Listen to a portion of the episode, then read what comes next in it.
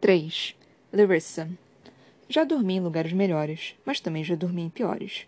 O acolchoado exíguo do banco da embarcação se tornou meu reino, o único domínio que é apenas meu. É mais do que eu podia dizer antes, na casa do meu tio, onde tudo era ofertado com a ameaça de ser levado embora. No meio da noite, me arrependo de ter jogado fora o casaco em vez de tê-lo lavado, alvejado ou arrancado alguns retalhos. Embora seja verão, o ar esfria sobre o rio, e só me resta dormir acompanhada por meus arrepios. Tudo bem que alguém morreu usando o casaco, mas isso não significa que ele não tinha utilidade.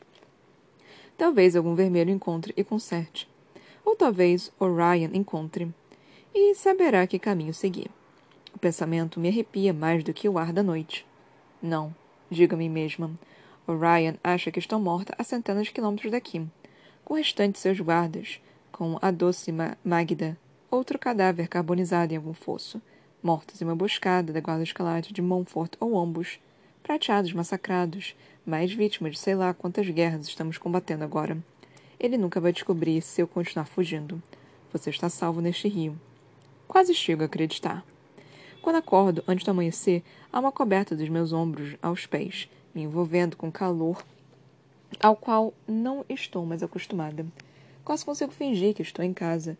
Em casa de verdade, antes de meu pai morrer e deixarmos Tidewater de vez. Mas isso foi há seis anos. Uma lembrança antiga, algo impossível. Pestanejo e lembro. Estou no barco de um homem do rio, um vermelho, em menor número e odiado por todos à minha volta, sem ter para onde seguir senão em frente. Uma menina morta em fuga. Embora sinto medo no ar que respiro, ele não vai me adiantar de nada aqui. Esses vermelhos não devem saber que tenho pavor do que me aguarda, o que ainda pode estar a caminho. Por isso me sento, erguendo a cabeça, fingindo zombar da coberta macia, mas farrapada agora sobre o meu colo, como se fosse a coisa mais ofensiva do mundo e não uma gentileza que não mereço. Antes de avaliar o convés, olho para trás, para a faixa de Ohio se estendendo. Parece igual a ontem. A água enlameada, ribanceiras verdes. Lakeland se estende ao norte, as terras disputadas ao sul. Os dois lados estão vazios, sem nenhuma pessoa ou cidade à vista. Nenhum dos lagos gosta Nenhum dos lados gosta de estar tão próximo do outro e mantém distância entre si, exceto pelas poucas docas ao longo do rio. Procurando alguma coisa? O capitão arrogante se recosta na amurada a dois metros de mim, com os braços cruzados e as pernas inclinadas, o corpo todo voltado para mim. A arma em seu quadril é visível, vejo sob a luz fraca diante do amanhecer. Ele chega a ter a audácia de sorrir, seu dente ouro idiota cintilando como estrela provocativa.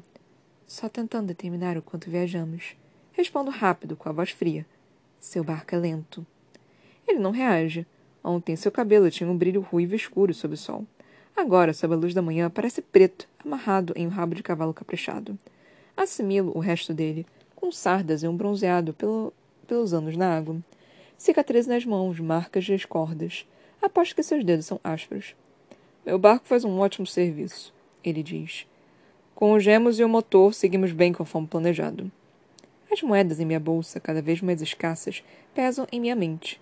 Eu poderia ter pagado menos. Tola. Idiota. Estou pagando para fazer melhor. E por quê? Ele vira a cabeça, se afastando da morada em um movimento fluido. Tem um ar de espreita, de predador, embora mal passe de uma presa. O que uma prateada como você está fazendo no meu rio? Cerro os dentes e ergo a cabeça. Usa a máscara imperiosa que usei em muitas cortes prateadas, diante do meu tio, da minha mãe e de qualquer outro nobre que abusasse da minha paciência. Com o capitão não funciona. Ele se ergue diante de mim com a postura larga, é mais alto do que a maioria e musculoso por conta do trabalho. Logo atrás, o resto da reduzida tripulação assume seus postos. Isso me leva a questionar se o capitão faz algo de útil. A bem de verdade, não ouvi pegar um remo ou tocar no leme desde que embarcamos. Parece só ficar vigiando os passageiros e a carga. Me deixa adivinhar, ele diz. Você não está me pagando para fazer perguntas. Sou tomada pelo impulso de quebrar esse incômodo no meio. Não, não estou. Ele sabe que sou prateada. Sabe que sou a passageira que paga mais. Sabe que sou ameaça em vários sentidos. E ainda assim dá outro passo, se assomando sobre mim, seu corpo bloqueando o resto do barco. Se você estiver colocando meu barco e minha tripulação em perigo, preciso saber. Olho com frieza. Ele não recua, mas seus olhos vacilam apenas um pouco, como quem sabe que falou sem pensar. O capitão não sabe qual é a minha habilidade. Não sabe do que sou capaz. Não sabe como eu poderia matá-lo, aniquilar seus passageiros ou sua tripulação. Atira o cobertor em seus braços. Só você está em perigo aqui. Ele se vira sem pensar duas vezes, enrolando a coberta embaixo do braço. Ao passar do seu subordinado, aponta para mim com o polegar. Ian, dê comida para ela por último. O monstro gigantesco obedece à ordem. Quando a comida é passada pela tripulação, o vermelho vem até mim por último, me oferecendo mesmo que comemos no jantar, acompanhado por uma caneca de café preto fumegante. Ao menos o cheiro é bom, e me demoro sentindo o aroma. Me arrepia dos pés à cabeça. No meio da refeição, noto a garotinha vermelha me observando com atenção, espiando de trás das mães que ainda acordam. O irmão, um ou dois anos mais velho, ainda dorme embaixo do banco, enrolado em cobertas. Olho nos olhos da garota, que vira o rosto rapidamente, apavorado com a minha atenção. Ótimo. Pelo menos alguém fica. Quando o sol nasce, ando devagar pelo barco. Ontem acordei na floresta muito antes do amanhecer e desci para a doca decrépita para pedir passagem junto a tantos outros. Estava assustada, faminta. Não sabia se encontraria um barco ou se seria recusada. Deveria sentir alívio. O rio se movendo continuamente atrás de nós deveria me trazer um pouco de paz. Mas não. Tento me livrar desse mal-estar enquanto me movimento, subindo e descendo pelos corredores vazios do barco para me orientar. Não saí do barco ontem e preciso esticar as pernas. Não que haja muito espaço ali. A embarcação é comprida, mas estreita, com cerca de seis metros de largura na parte mais ampla e menos de trinta de comprimento de uma ponta à outra. O depósito de carga ocupa todo o espaço embaixo do convés, junto com os aposentos do capitão. Embora ele não pareça fazer nada, vejo Ash entrar lá de tempos em tempos e sair com mapas ou coisas do tipo. O rio deve estar sempre mudando, criando novos caminhos pelo leito troncos caídos, novos postos avançados, pontos de controle prateados. Ash e sua tripulação conhecem todos e mantêm vigilância. Mas não estão olhando para trás. Só eu sei que devo olhar para trás. Minhas roupas não são minha, minhas e me caem mal. Ficam apertadas no peito e as mangas parecem curtas. Sou mais alta do que a guarda de Lakeland de quem assistirei, mas ela era mais próxima do meu tamanho. Sempre que me movo, receio que vá rasgar uma costura. Antes eu mergulhava das curvas do meu corpo. Agora não. Tenho coisas mais importantes em que pensar. Pensei em comprar algo mais adequado quanto desembarcarmos, onde quer que seja. Conheço bem a geografia do rio. As terras disputadas estão em nossos mapas, embora com muito menos detalhes do que meu reino. Sei que existem as cidades de Menfia e Misostium, ambas mais adiante no rio. Admito que estou ansiosa para vê-las, mesmo que de longe. Conheci cidades construídas por coroas prateadas, lindas mas muradas, dominadas por um único sangue. Já vi favelas vermelhas, sem dúvida, embora não por escolha própria. Queria saber se as cidades disputadas parecem mais como uma ou com outra. Queria poder vê-las em circunstâncias melhores, sem essa escolha terrível que fiz pairando sobre minha cabeça. Sem estar fugindo. Não, não estou fugindo. Covardes fogem. E não sou covarde. Um covarde teria ficado para trás. Um covarde teria esperado por Orion, aceitado a ele e ao destino que tinha sido traçado. A brisa fresca sopra da água, inconstante com o calor do sol de quase meio-dia. Ela passa por mim, leve como um beijo, e deixa meus olhos se fecharem. O convés range quando alguém para ao meu lado. Cerro os dentes, me preparando para mais alfinetadas do capitão. Mas é a serva vermelha. Acho que seu nome é Jem. O filho está ao seu lado, com menos medo de mim do que a irmã. Ele me encara descaradamente, com os olhos pretos e redondos. Eu encaro de volta. Oi, murmuro depois de um momento, sem saber o que mais fazer. Ele cumprimenta com a cabeça. É estranho para uma criança. Ao seu lado, a mãe observa o filho com afeto. Ela afaga o cabelo dele, dourado como o da irmã. Fiel a seu treinamento de serva do palácio, não se dirige a mim. Não vai falar antes que eu fale. Estamos nas terras disputadas agora, digo.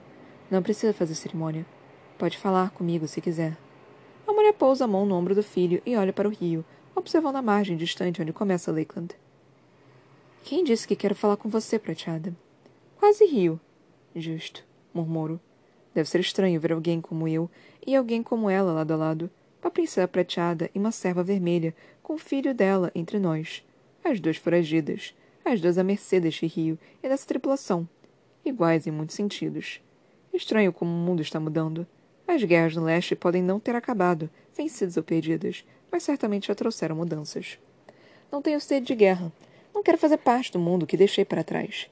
garotas elétricas impossíveis, reis assassinados, vermelhos em revolta, prateados em exílio. não tenho ideia do tipo de lugar que vai nascer do caos. Mas não tenho tempo para me perguntar sobre o futuro.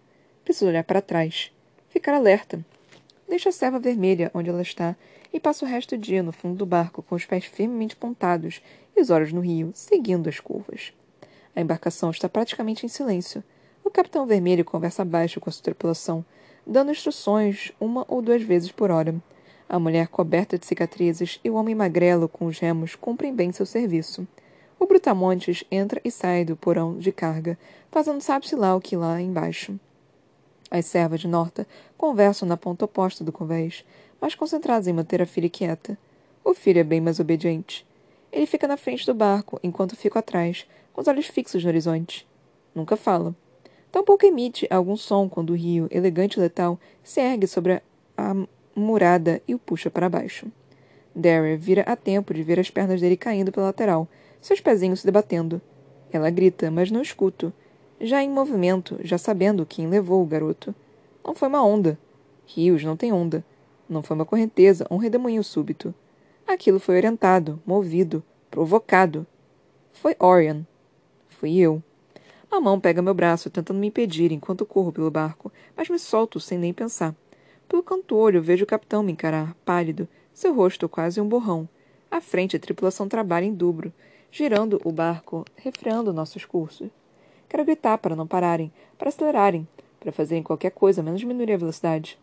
Mas assim o garoto vai se afogar. Tenho cadáveres demais na minha consciência, vermelhos e prateados. O gigante imbecil é o primeiro a pular na água, ou ao menos tentar. O rio simplesmente o joga de volta no convés, cuspindo e balbuciando. A tripulação olha com pavor, o sangue se esvaiando de seus rostos. Eles sabem o que eu sei. Larissa, não, Ouço a voz do capitão dizer de algum lugar enquanto mergulho. O rio não me lança de volta. Estou fazendo a vontade dele. Estamos em águas mais rasas do que imaginava. A corrente gira em torno dos meus ombros, avança contra mim, tentando me puxar para o fundo, para a água mais rápida e o curso mais forte. Firmo os músculos, deixando meu poder crescer. Nada pode me mover se eu não quiser, e o rio se parte ao meu redor como se eu fosse uma rocha. Gritos ecoam no barco logo atrás. Não distingo uma palavra. O menino está alguns metros à frente, visível à superfície, os olhos abertos, bolhas escapando sua boca. Ainda vivo, ainda lutando. Abro o caminho até ele, estendendo as mãos para pegar seus braços e pernas finos. Ele é a isca. Sei disso. Orion é doente da cabeça, um perverso. Eu acabaria com ele se pudesse. Minhas mãos envolvem os ombros do garoto. Consigo sentir a pressão sobrenatural da água, o puxando para baixo. Faço um cálculo mental, lembrando do treinamento com meu pai e minha família, se puxar forte demais, vou despedaçar o menino, esmagá-lo entre as mãos. Se não puxar o suficiente, a água vai ficar com ele. Não há tempo. Outro par de mãos se junta às minhas. E eu me sobressalto. O capitão está acima de nós, com o rosto vermelho, a água correndo ao seu redor. O rio não atira de volta para o barco. Ele se segura firme, puxando o garoto, que nem se move. O capitão solta palavrões, como apenas um homem do rio sabe fazer. Cerro os dentes e puxo. O menino emerge como um estalo, cuspindo água doce, ele se segura a mim, seus bracinhos surpreendentemente fortes. A água vem ao nosso encontro, querendo nos pegar de surpresa. Estendo a mão, me segurando ao ombro do capitão. Ele vacila sob meu peso, quase perdendo equilíbrio em meio à corrente furiosa. Eu mantenho firme. Tiros são disparados do alto do barco, acertando com precisão as margens de Lakeland. O rio relaxa à nossa volta, liberando sua força. Rápido! Rosno, empurrando o capitão na direção do barco. Não perco tempo, com o garoto ainda aninhado em um braço. Ele é leve como uma pena, Mal noto seu peso. Sou uma forçadora, afinal. Carregar um garoto subnutrido de, de dez anos não é nada. O capitão me empurra na direção do barco primeiro, como se eu fosse uma inútil. Rio dele, pegando pelo colarinho e jogando com força por cima da lateral do barco. Eu o sigo, uma mão mais do que basta para erguer meu corpo e do garoto de volta à embarcação. O menino ainda tosse, cuspe na água enquanto as mães avançam e enrolam em cobertas secas. Da morada, a tripulação mantém a saraivada de tiros. O capitão corre para o leme atrás do porão de carga. Ele o gira e liga o motor, fazendo rugir atrás de nós. Ganhamos velocidade, mas não muita. Sem dizer uma palavra, alguém da tripulação me dá um rifle. Não sou uma grande atiradora, mas sei da cobertura, e é o que faço. Os caçadores de Orion devem estar escondidos no meio de, uma, de um agrupamento de árvores na margem. Estavam esperando. Mantém o fogo, salva após salva de tiros no ritmo da tripulação. Quando um recarrega, outro assume, dando ao barco tempo suficiente para manobrar em torno da próxima curva. Os homens de Lakeland também estão armados, mas temos uma cobertura melhor, usando as amuradas grossas de madeira como escudo. Fico na expectativa de que um lépido dispare pelo rio e me arraste aos berros de volta a Lakeland, ou que um magnetron estilhasse o motor. Que um verde volte as plantas de rebanceira contra nós, mas até agora, o que parece, apenas um linfóide está à espreita. Será que Orion vem me buscar sozinho? Viajou apenas com o apoio de guardas vermelhos, porque sabe que precisa de pouco mais do que isso para me levar de volta? Ou ele e seus amigos prateados estão só se divertindo, me caçando devagar? Meus dentes batem a cada rodada de tiros, o rifle pressionado firme de, na curva do meu ombro. No começo, penso que a silhueta é uma ilusão de ótica, o sol nos juncos e nas folhas, lançando uma sombra estranha, mas então se torna inconfundível. Orion abre caminho pelas plantas com a mão, seu sorriso perverso visível mesmo a 50 metros. Miro e erro. A bola mergulha na água. Seu sorriso só aumenta. Ele não precisa de palavras para me ameaçar. Seu sorriso basta. Quando o barco faz a curva, o capitão grita algo que não consigo ouvir, mas sinto alívio mesmo assim. O capitão da outra embarcação, seu amigo, parou no meio do rio para nos esperar. No meio da plataforma de carga, há uma metralhadora pesada fixa, pronta e carregada, empoeirada como uma aranha de aço preto. A munição se enrola ao lado dela, tal como uma serpente balas. Com as árvores fora de vista, agora ocultas atrás da curva do rio, tudo fica em silêncio. Nenhum disparo, apenas as batidas estrondosas do meu coração e a expressão ofegante de todos, as, todos a bordo. Continuo olhando para trás, à espera de outro ataque, enquanto o capitão manobra em direção ao barco do amigo. As duas tripulações são rápidas para amarrar as embarcações uma à outra, trabalhando como formigas numa colônia. Melly começa a chorar baixinho. Meu foco ainda está no rio, nas árvores logo além da curva, quando as tábuas do convés estremecem sob passos pesados. O capitão rosna meu ouvido. Sinto seu hálito quente contra mim. Você mentiu, forçadora.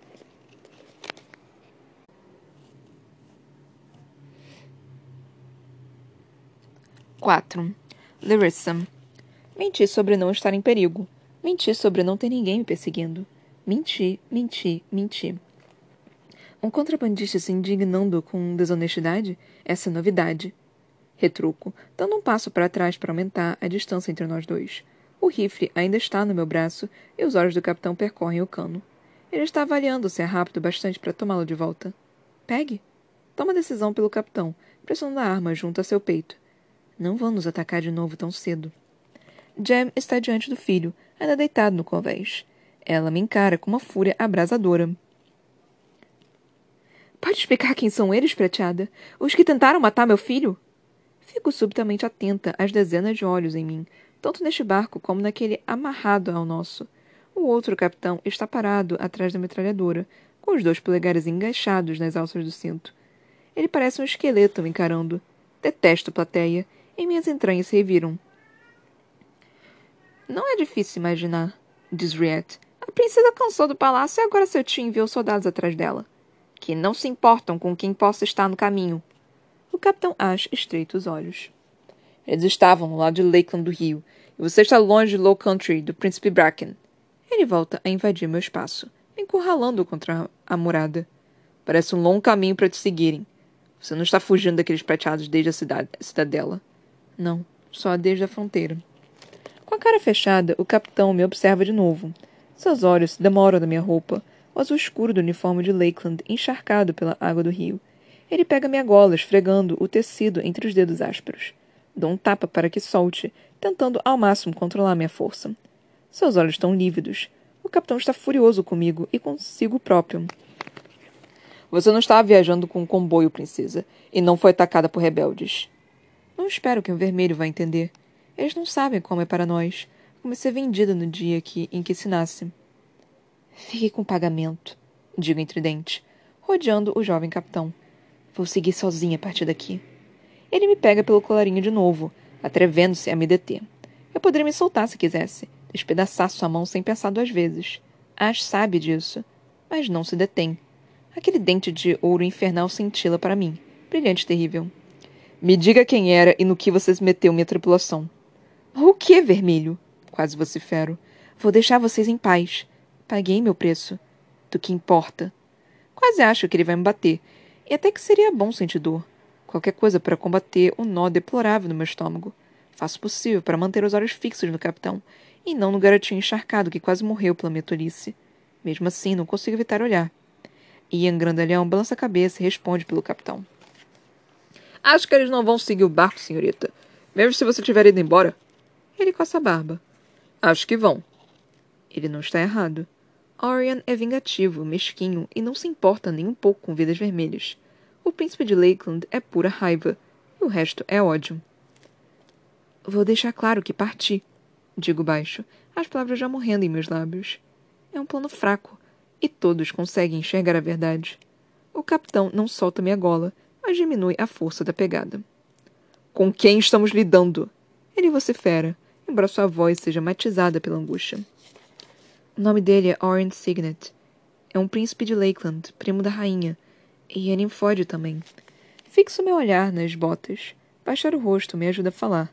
Se eu não tiver de ver a piedade ou a fúria dele, posso contar a verdade. É uma pessoa horrível, violenta, vingativa, um completo monstro. Estou prometida a ele desde que dei meu primeiro suspiro. Olho para as servas vermelhas à espera de seu desprezo. Foi filho delas que quase morreu. Deveriam me odiar. Mas são as primeiras a se suavizar, e isso me dá ânsia. Elas conhecem bem os monstros prateados. Não mereço a compaixão delas. Nem quero. Você escapou de uma escolta de Lakeland, Gil murmura, quando atravessou a fronteira. Cerrando os dentes, viro para encarar o homem do rio envelhecido. Matei uma escolta de Lakeland. Quase atravessei a fronteira. O capitão tira a mão de mim como se tivesse se queimado. Quantos guardas? Seis, sete, se contar minha companheira de Piedmont. Sinto o gosto da Billy quando penso nela. Magda, minha mais antiga amiga. Seu sangue prateado em meus dedos, a boca tentando formar palavras que ela jamais falaria. Ela morreu me ajudando a fugir. Então posso dizer que também a matei. Um murmúrio perpassa a tripulação do outro barco, reverberando até seu capitão. Ele se contorce, incerto, nervoso. Ash, você deveria deixar a prateada aí, ele grita. Alerte rio abaixo e acima que ela está fora da água. O capitão não responde, mantendo os dentes cerrados. Sabe tão bem quanto eu que sou um risco. Ele me observa, procurando uma resposta que não posso dar. Ash, tem mercadoria aqui. Estou com você, rio tranquilo ou rio revolto. Mas se eu for pé com, com o que estou transportando. Outro capitão continu, continua, suplicando agora. Ele acha que Orion e seu bando vão surgir a qualquer momento. Não é um mau instinto. Orion é nem perto tão poderoso quanto a rainha de Lakeland ou suas filhas, mas ainda assim é descomunal. E, embora não consiga voltar o rio todo contra nós, certamente vai tentar. Um músculo se ressalta na bochecha de Ash enquanto ele pensa, passando a mão no cabelo ruivo escuro. Sem perceber, faço o mesmo, tirando uma mecha da frente do rosto. Eu já teria ido embora se não achasse que ele vai seguir vocês. Admito baixo. É verdade. Eu sabia que, ao pisar no barco, estava marcando todas as pessoas ali. Por isso falei para não embarcar mais ninguém. Acrescento, sussurrando entre dentes, não apenas para alfinetar o capitão, mas para aliviar o ardor da minha vergonha. Ele me espreita de novo. Acho que vai rosnar ou berrar. Seu sussurro furioso é ainda mais terrível. Você mentiu desde o começo, Leversa. Não coloque a culpa em mim. Ainda estaria nas docas se eu soubesse do que estava fugindo. Bom, agora sabe, respondo, tentando demonstrar mais coragem do que sinto. Se ele me jogar para fora, será meu fim. Orion vai me encontrar em poucas horas e me arrastar de volta à capital de Lakeland com uma arma apontada na cabeça. Você é o capitão do barco. A escolha é sua. Com o rifle ainda em mãos, Riette dá um passo à frente. As duas tranças tensas se desfizeram no embate e seu cabelo se arrepia em volta do rosto como uma nuvem castanha. Podemos amarrar a prateada, deixar numa rocha do lado de Lakeland e seguir nosso caminho. A ameaça é tão ridícula que não tenho como não rir. Me amarrar com o quê? Sou uma forçadora. Ela recua imediatamente, corando. Foi só uma sugestão. Melhor ficar com ela, Gil defende. Se aquele prateado atacar de novo, prefiro ter um deles do nosso lado seja para baganhar ou para ajudar. Ajudar a nos enterrar, isso sim. Rat resmunga baixo. O capitão deixa tudo isso passar como uma corrente, parado, firme, enquanto a tripulação conversa ao seu redor. De repente grita mais alto do que eles, sentenciando-os. Hallow! Você tem espaço para mais quatro aí? Em seu convés, outro capitão hesita. Ele avalia o barco, já lotado com a carga, a tripulação e seus próprios passageiros. Acho que sim, ele diz, depois de um longo momento. Ash não perde tempo e se vira rapidamente. Acena para Daria, Jem e seus filhos do outro lado do convés. Então aponta para o barco de Hallow. Peguem suas coisas. Ele é seu capitão agora. Diz, as palavras trêmulas pelo peso do comando. Em seguida, volta-se para a tripulação com o mesmo fervor. Vamos até a confluência. Podemos despistar os prateados no grande rio. Ele vai ficar além das fronteiras, que abre caminho pelas terras livres se quiser tanto sua princesa. Sua princesa. Sinto vontade de vomitar com as palavras, com o que elas implicam e com o fato de serem verdade. Ash está certo. Pertenço àquele homem asqueroso desde que me entendo por gente. Não importa o que eu tenha a dizer a respeito. Mesmo assim, sinto necessidade de letar os vermelhos. Orion não vai se deter por fronteiras, digo, indo atrás de Ash. Ele me encara por um segundo. Parece idiota. Encostado na amorada, ele grita para essa tripulação e a de Hallow. Avisem todos os barcos jangadas pelas quais passarem. Há um príncipe de Lakeland em nossas terras. Isso vai deixar os caçadores de recompensas espumando. Fico confusa. Estreito os olhos. Caçadores de recompensa? Achou que os contrabandistas eram os únicos criminosos nas terras livres? Ele diz, me abrindo um sorriso sombrio. Se os caçadores certos receberem a notícia, vão pegar o príncipe antes que ele possa pegar você. Pestanejo, tentando imaginar que tipo de caçadores seriam necessários para deter Orion, mas tão longe de Lakeland, com apenas seus guardas, sem nenhum tipo de auxílio de reino. Já é um começo. Mordo o lábio, depois concordo com a cabeça. Com uma mão, aponto para o rifle. Ash é rápido em me devolvê-lo. Pelo menos é um plano. As duas embarcações descem o rio em alta velocidade, abrindo uma distância segura entre nós e o local do ataque de Orion. Ele já deve estar em movimento agora, só que mais distante da margem do rio. Na cobertura nesse trecho, ele certamente se move com um veículo. As estradas seguem quilômetros para o norte, nos dando vantagem. Paramos de 15 em 15 minutos para que o barco de Hallow avance à nossa frente.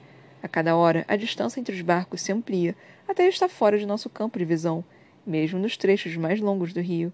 Ganhamos velocidade também, graças ao motor e à força da corrente. Presumo que estejamos perto da confluência, onde Ohio se encontra o grande rio, onde as terras de duas margens são não respondem a nenhuma coroa prateada. Cada segundo passo, como uma, um ponteiro raspando meu crânio. Cerro os dentes para controlar a sensação. Duas horas desde o ataque. Três. Quatro.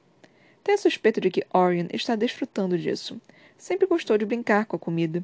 Esperança não é algo com que eu esteja acostumada e, embora o capitão pareça confiar neste rio e em sua tripulação, não posso dizer o mesmo. Fico contente que as crianças estejam fora do barco, assim como as mães. Pelo menos não, vou ter o peso constante delas na minha mente. Já é uma jornada perigosa, sem uma prateada fugitiva na equação.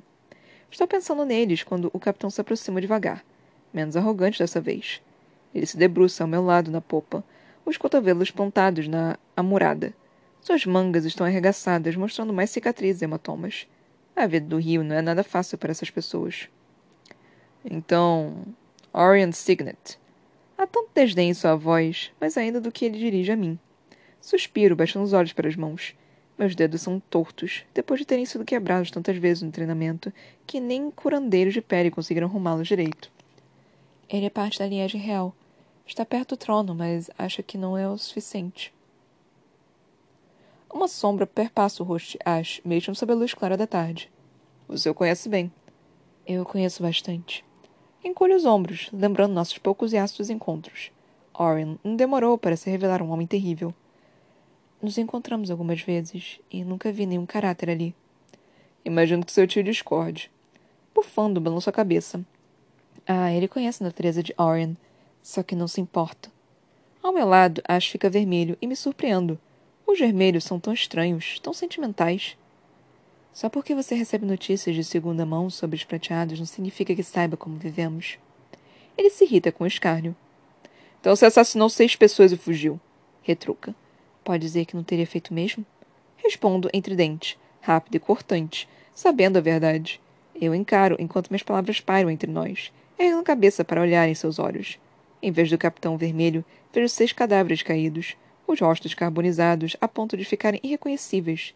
Magda entre eles, seu corpo em cinzas. Ash não hesita. Ele não é de duvidar de si mesmo ou de suas intenções. Teria. Ele se aproxima de mim, atrevendo-se a apontar um dedo na minha cara. como se repreendesse uma criança quando somos quase da mesma idade. Mas não colocaria inocente no meio. Mesmo? Escarneço, erguendo a voz. E seu amigo? Está tra traficando armas, não? Com passageiros a bordo. Pode dizer que nunca fez isso? Ele enrubrece, e sei que marquei um ponto nesse jogo idiota. Continuo insistindo. É estranho o vermelho estar levando armas nessa direção. A guerra civil e a guarda escalate ficaram para trás. O capitão não tem uma resposta rápida ou espertinha para isso. Ele vacila, ao menos por um segundo. Talvez nem soubesse que o amigo está transportando armas para o oeste, e, portanto, para os prateados. Lorde de Tiraxis, Prairie, talvez até saqueadores mais a oeste. Vendendo artilharia para aqueles que o matariam sem pestanejar. Talvez eu entenda tão pouco dos vermelhos do rio quanto eles entendem de mim. Há uma diferença entre nós e vocês. Ash finalmente retruca. Fazemos o que é preciso para sobreviver, para ganhar a vida, não porque não concordamos com o palácio em que vamos ter que morar. As palavras me atingem com um martelo. Eu as sinto no fundo do peito, estilhaçando meu coração. Na infância, a primeira coisa que meu pai me ensinou foi me conter. Mesmo forçadores jovens podem matar, por isso aprendi desde cedo a controlar meu temperamento. Se não fosse treinamento rígido, desconfio que poderia dar um tapa na cara de Ash capaz de arrancar sua cabeça ou, no mínimo, os dentes. Consigo esconder minha raiva súbita atrás da máscara da corte. Há uma diferença entre nós e vocês. Me forço a dizer, repetindo suas palavras. Não espero que entenda isso ou que me entenda. Contenho meus sentimentos, esperando fundo para me acalmar. Vou dizer a ele o que precisa saber para nos manter vivos e impedir que o barco afunde. Orion caça com seus amigos da corte. São nobres idiotas, bêbados e tolos que sentem prazer na dor dos outros. Desconfio que esteja com eles, o prazer que sentem na caça e seu gosto pela bebida é o motivo pelo qual não estamos todos mortos no rio. Ash franza a testa. Ainda. Ainda. Concordo. Passo outra mão no cabelo, prendendo em um rabo de cavalo rápido, para não me atrapalhar. Ash me observa, me avaliando com a ameaça que sou. Sustento seu olhar. Acha mesmo que pode despistar Orion? Estou no barco apenas um dia, mas duvido que sua velocidade máxima possa ser mais rápida do que a de um príncipe. E se trata de um barco. Isso limita muito o nosso trajeto. Apesar das minhas apreensões, Ash parece se orgulhar. Esse é seu domínio, ele sabe disso. Homens como ele, no fundo, não passam de covardes. Orion não vai caçar além de segurança o seu reino. Normalmente eu concordaria, digo, mas ele é orgulhoso. E perder feriria seu orgulho. Isso Orion não vai permitir. O rosto de Ash se contrai novamente, um tique de irritação. Ele resmunga baixo. Serviço tranquilo, rio tranquilo inclina a cabeça. Parece uma oração, algo que um tolo de Lakeland pudesse murmurar antes da batalha. O que é isso? Ele dá de ombros. Só o estilo de vida que gosto de seguir. Roupa. Digo francamente, ao menos para aliviar um pouco a tensão. Não parece funcionar. Acho que continua perto de mim, tenso como uma mola prestes a se soltar. Viro de leve, voltando a ficar de costas para o barco. O capitão me imita, bloqueando a tripulação que trabalha sem cansar atrás de nós. Por que salvar o garoto? Ele pergunta de repente, e sua voz é tão juvenil quanto sua aparência. Não um capitão, mas um jovem mal saído da adolescência. Inseguro, confuso. Perdido pela primeira vez na vida, sem âncora o caminho. Mordo o lábio. Por que salvar o garoto? Parte de mim se ofende outra vez. Ele faria essa pergunta a um vermelho? Ele nos acha tão sem coração a piedade? Tem algum motivo para pensar assim? Você também pulou, respondo finalmente. Por que salvar o garoto? O capitão cora, deixando as bochechas morenas vermelhas. Você poderia ter me deixado para trás, sussurro. Tenho certeza de que ele não teria seguido um barco vermelho só por raiva. Não sei porquê, mas o capitão relaxa. A grande tensão em seus ombros esguios aparece. Provavelmente não, ele concorda. Então, para meu espanto, cutuca meu ombro com o seu. Por sorte, minha bússola moral é melhor que a sua.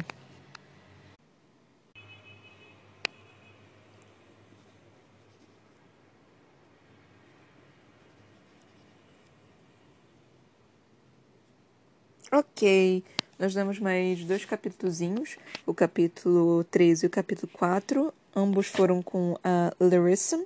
Paramos na página 268 e na página 269 começa o capítulo 5. Olha, vou falar para vocês, esse é o conto mais interessante desse diabo dessa saga e não tem absolutamente nada a ver com a história original. Porque como você consegue fazer isso, Victoria Viad? Como que você consegue transformar a história que não tem absolutamente nada a ver com nenhum personagem de nenhuma parte do livro a parte mais interessante da, da saga inteira. Como que você consegue fazer isso, Victor Vead? Como? Por quê? De que forma? Por quê, caralho? Eu não consigo entender. Essa, essa mulher é muito. Essa mulher é muito irregular, gente. Essa mulher é bipolar, não é possível. É, ela não. Ela, ela, cara, não. Eu tô sem palavras, porque meu pai amado, não é possível. É tipo. Eu, eu pensei que talvez fosse ficar menos interessante, alguma coisa assim, mas não, não, não. Tá, tá mais interessante. A gente descobriu que, a, que a, o que, está acontecendo com a Larissa, né? A gente descobriu quem ela é. Quer dizer, a gente já sabia quem ela era, mas a gente descobriu por que, que ela tava fugindo. Eu pensei que ela tava fugindo do tio, mas não, ela tava fugindo do, do esposo, noivo, noivo, do noivo, porque ela foi prometida. Então ela precisou fugir, né? Porque ela não queria casar com um filho da puta. Achei justo. Achei muito justo. E, estranhamente também, ela é gentil. Ela é um personagem que, assim. Ela é uma prateada que, que tem consciência, sabe? Que ela ela foi pulou para tentar salvar o, o menino, sabe? A maioria dos prateados não faria isso. A maioria eles olharia tipo, ah, tá, caiu. Então, né? Boa sorte. Só, vamos, vamos continuar até aqui, ó minha vida está em perigo, minha vida é mais importante do que a de vocês. E ela não fez isso. Ela, ela realmente, tipo, parou, foi, salvou o garoto, salvou o Ash, tentou e a, ainda auxiliou na fuga, né? Tipo, mano, isso, isso é gigante, tipo, para um prateado, isso é realmente, tipo, obviamente, isso é o mínimo, né, assim, mas é para um prateado, cara, foi muito, foi muito honroso, né, da parte dela. O que é um, o que deu para perceber, né, que ela, é, que ela é um pouquinho mais gentil. Mas mesmo assim. E mesmo ela ainda tendo, né, alguns pensamentos de tipo, não, vermelhos, assim, tipo, eles são inferiores um pouquinho assim. Ela falando assim, tipo, não exatamente falando disso, mas ela falando ao mesmo tempo. É... Então, assim, é, é interessante, sabe? é legal. Eu, eu, eu tô gostando dela. Ela é uma personagem mais interessante do que a própria Mare. Vamos combinar que a Mare tem, tipo, zero. Como se diz? Zero. A, a garota não reage. Ela, tipo. Ela não quer se meter. Ela pura e simplesmente não quer se meter. E isso me irritou muito na, na, pra Mare, cara. Me irritou pra cacete com, com ela. Então eu tô eu, eu não gosto da Mare, mas ela vai aparecer no, no penúltimo conto. Mas, enfim, por um segundo eu pensei que Orion fosse o, o pai da. Qual é o nome dela? O pai da Iris, né? Aí eu pensei, ah, tudo bem, ele vai morrer. Só que ele falou, não, não, ela, ele, eu tô prometida para ele. Eu fiquei, ué, tá, tudo bem. Aí ela falou, não, ele é um primo da, das, das, da rainha. Aí eu só fiquei, ah, tudo bem, então família, família real aí, então tudo bem. Então ele é apenas um primozinho. Mas enfim, mesmo eu achando essa partezinha mais interessante, ainda não tem muita coisa para falar. Porque ainda nada aconteceu, tipo, eu gostei do Ash, por exemplo, jogando a família pro, como se diz, pro outro barco. Foi muito legal o outro barco simplesmente ter parado e ter ajudado, auxiliado. Eu achei isso muito bacana. E aí eu acho falou, tipo, não, a família vai pro outro barco agora para poder. para ela poder ficar protegida. E a gente vai ficar com esse demônio aqui, porque não importa o que vai acontecer, a gente se pagou e eu sou um ser honroso aqui. É... O Ash tá interessado na. na, na qual é o nome dela? Na, na, na Larissa. Na Larissa. É, é interessante, né, ver que esse romance, né, aflorando porque ele claramente não confia nela. Mas ele tem uma coisa, certa curiosidade, tipo, mano, é. É quase que a mesma coisa que você vê um animal silvestre, né? Tipo, você olha aquela beleza e fica, caralho, que coisa linda. E você admira ele, mas você sabe que você, se você chegar perto, você vai perder um braço. Então é mais ou menos essa, é, essa ideia. Só que nesse caso também, o animal selvagem pode conversar com você e tem opiniões e sentimentos e tudo. E ela tá falando, conversando com você. E ela tá mostrando que ela não é tão monstro assim. Então isso é interessante. E claramente ele está interessado. claramente ele está interessado. Então eu, eu tô achando bonitinho essa parte. É, de novo, né? Não tem como não ter um romance, assim. É. E, sei lá, não, não teve tanta coisa pra gente poder falar. Mas é isso, eu acho que, que dá para falar sobre esses dois capítulos que a gente leu. Eu, tal, eu acho que no próximo episódio a gente termina esse, esse conto, que é bom, né? Tipo, e a gente começa o próximo conto. O próximo conto, se eu não me engano, é da Evangeline. Eu acho que é da Evangeline. Aí ela, aparece, ela vai aparecer. Eu falei para vocês que, que provavelmente ia ter um conto da Evangeline. E parece que vai ter mesmo. Só que o próximo conto é depois do último livro. Então tem isso também. Mas é, é isso. Não tem muito mais o que falar, porque o, o, o, mesmo. Não foi um capítulo muito longo. E não tem tanta informação assim. Tipo, as informações mais cativantes, né? Eu já falei, mas não tem algo assim que eu fique. Uh, então isso aconteceu. E fa poder falar sobre. É, a questão da, das famílias, né? Tipo, ah, saber que a Alessandra é uma forçadora também, né? Eu gostei de saber, porque eu já tava curiosíssima, eu já tava tipo, pelo amor de Deus, me fala o que que ela é. Eu, eu já tava, tipo, desesperada. A Victoria Verde, ela tem dessas, né? De tipo, de enrolar para poder falar qual que é o poder das pessoas. Eu só fico, me fala qual é o poder das pessoas, pelo amor de Deus, eu vou matar você porque eu quero saber quem é, eu sou curiosa, preciso saber. Então fico um cadinho desesperada quando eu não sei qual é o poder da pessoa. E demorou um pouquinho para saber qual era o poder dessa, dessa, dessa menina. Então eu já tava meio que tipo, Victor, viado, pelo amor de Deus, me fala qual é o poder dela. E ela ainda brincou, né? Falando, não, eles não sabem qual é o meu poder. É, eles não sabem. Então, conta pra mim, por favor. Então, eles não sabem qual é o meu poder. Isso, não sabe mesmo. Conta pra mim, por favor. Pensa aí, tipo. Não, porque meu poder eu treinei bastante. Isso, você treinou como? Você, como exatamente você treinou? Gente, eu tava desesperada. Mas enfim. É, no final foi dito, né? É, enfim, acho que é isso que eu tenho para falar. Não tem mais o que posso pensar aqui que foi interessante de poder falar sobre esses dois capítulos. Tô curiosa em saber como que vai terminar, tipo, faltam três capítulos para terminar assim, tipo, e não é muito grande. Então eu tô realmente curiosa em saber, tipo, o final dessa, dessa pequena jornada. E é isso, gente. Muito, muito, muito obrigada por ter me ouvido até aqui. Até a próxima. Beijinhos e tchau, tchau.